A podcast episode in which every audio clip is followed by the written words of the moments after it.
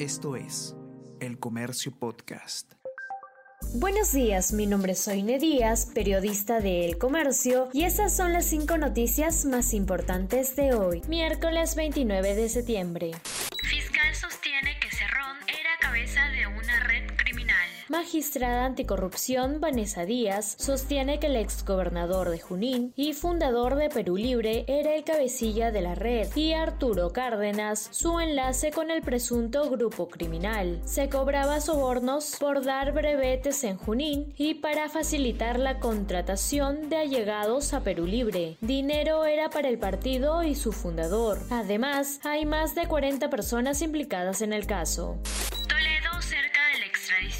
Juez de Estados Unidos determinó que el exmandatario Alejandro Toledo puede ser juzgado en nuestro país por recibir 35 millones de dólares por la licitación de dos tramos de la vía interoceánica. Se concluyó que la evidencia de criminalidad es suficiente para que se aplique el tratado de extradición. La secretaria de Estado tendrá la palabra final. Asimismo, su resolución podría demorar entre 3 y 6 meses.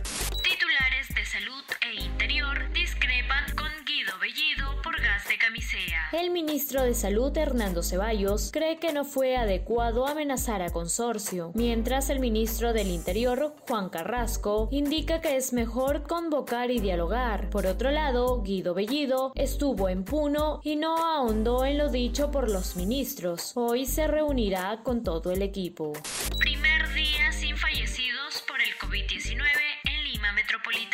El ministro de Salud informó que en las últimas 24 horas no se han reportado decesos en Lima Metropolitana por COVID-19. Desde marzo del 2020 no se registraba ese dato.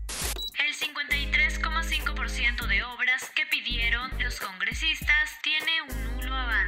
proyectos se incluyeron en presupuesto de este año pese a que no estaban listos. Apenas 30 de 142 se ejecutó más de la mitad de la meta. El MEF señala que volverá a transparentar qué proyectos incluidos en la norma del 2022 fueron solicitados por congresistas. María Antonieta Alba y Carlos Oliva resaltan el rol de la transparencia en esta medida.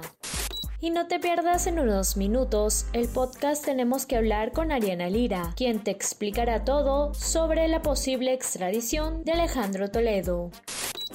Esto fue El Comercio Podcast.